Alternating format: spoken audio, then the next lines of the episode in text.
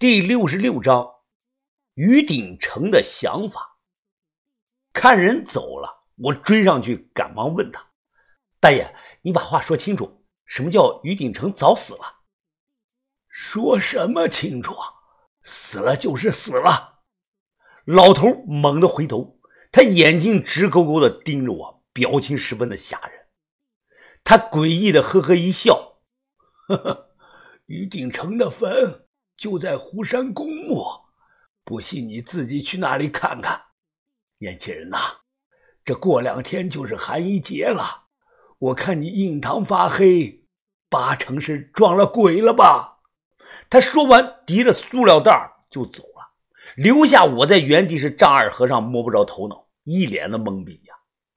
想想，我给于鼎成打了过去，刚存下了他的这个手机号。电话中，我把老头说的话一讲，于鼎成立即说道：“那老头的话你肯定不能信。我一个好端端的大活人，怎么他娘的就成鬼了？最近两年他就那个样子，逢人就说我死了。为什么呀？你们之间有过节啊？还能为什么呀？他是故意咒我呀！他怪我当年在搜救队没能救下他儿子。问题不是我们不救，是我们发现的时候人就全都死了。”眼看都十三年了，老年头还没从他儿子的死里走出来。前年他甚至还起诉了当年承包游轮的旅游公司，要人家为他儿子的死负责任。哎，你说这个老头是不是疯了？要不他就是老年痴呆了。电话那头，于鼎成是骂骂咧咧的，显然很生气。对了，你找那个老头做什么呀？哦，不干什么，就是好奇当年游轮的事儿。那头沉默了有半分钟。这样吧，电话里不方便说，咱们见面谈吧。我还有半个小时就下班了。约定好在湖边见面，我便坐在石头上等。天边见红，小看天色，暮看云。近距离看，我被迷住了。千岛湖的日出景色与很多地方不一样。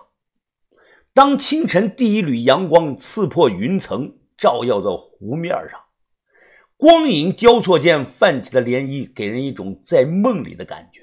湖天一色呀，就仿佛水下是千年前的世界，而水上呢，则是千年后的今天。心情不错呀，兄弟。哦，云哥来了，抽不？啊，不了，嗓子疼。我摆手拒绝。他自己点上一根他望着眼前的千岛湖。你们外地人啊，或许觉得这里的日出景色好看，我们本地人从没觉得好看过。水下有我们老淳安城人故乡，我没经历过那个移民的时期，但我知道我父母那边啊吃了很多的苦，一夜之间啊，他们那代人什么都没了。他掏出我送给他那个玛瑙环，看着说：“你这个东西我问过人了，是件真货。”哎最少有两千多年的历史了，我点点头。哦，那当然，我这个人从不说谎骗人的。实际上，我现在心里肉疼。这件西周玉环包浆温润，色如冰糖，我也很喜欢，要不然也不会随身佩戴了好几个月。但大丈夫一言九鼎，送出去的东西泼出去的水，我肯定不会再问他往回要。这么贵重的古董能随手就送人？我猜你就是做古董方面生意的吧？他问我，我没吭声，算是默认。他又说道：“呃，我猜猜啊，你打听这个游轮世家，真实的目的就是想找我说的那件银瓶子吧？”他这句话呀，多少让我有点猝不及防。能一眼看穿我的目的，看来不简单。他眉头紧锁，我只是随口当故事那么一讲，你真相信我说的？我立即点点头，我信。之所以信他的话，除了我的直觉，还有一个重要的原因：一个不懂文物的普通人，压根不会知道螭吻的样子。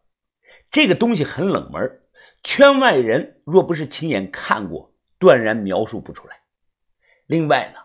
我们这行从古至今一直是这样子，当别人不幸的传说、不幸的故事，你相信了，并且敢付出实际行动去干、去找、去做，那事后呢，就该着自己发财。行里类似的实例太多，根本说不完。前段时间我不是特意讲了这个京杭大运河清鱼的这个事儿了吗？就前天晚上，根据内部消息，那边确实出了货，和我预想的差不多，出了几个宋代贸易的钱罐子。出了唐代鎏金小板凳佛，还有盘螭纹玉带钩。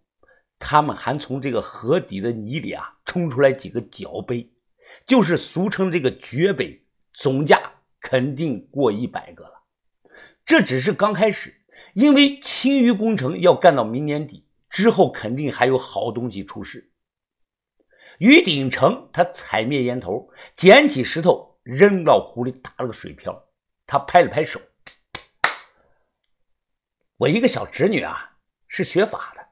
根据法律规定，不管水里出的还是土里出的任何东西，都属于国家所有。谁敢私自买卖，就犯法了。如果是三等文物，要判五年；如果是一等文物，那十年起步，死刑封顶。我一愣，没想到他会突然聊起这个。不过这番话无意中表明了，他确实知道有关。吃吻银瓶的重要线索，我看着他问：“那你敢不敢犯法呀？”我就是个普通人，我可不敢。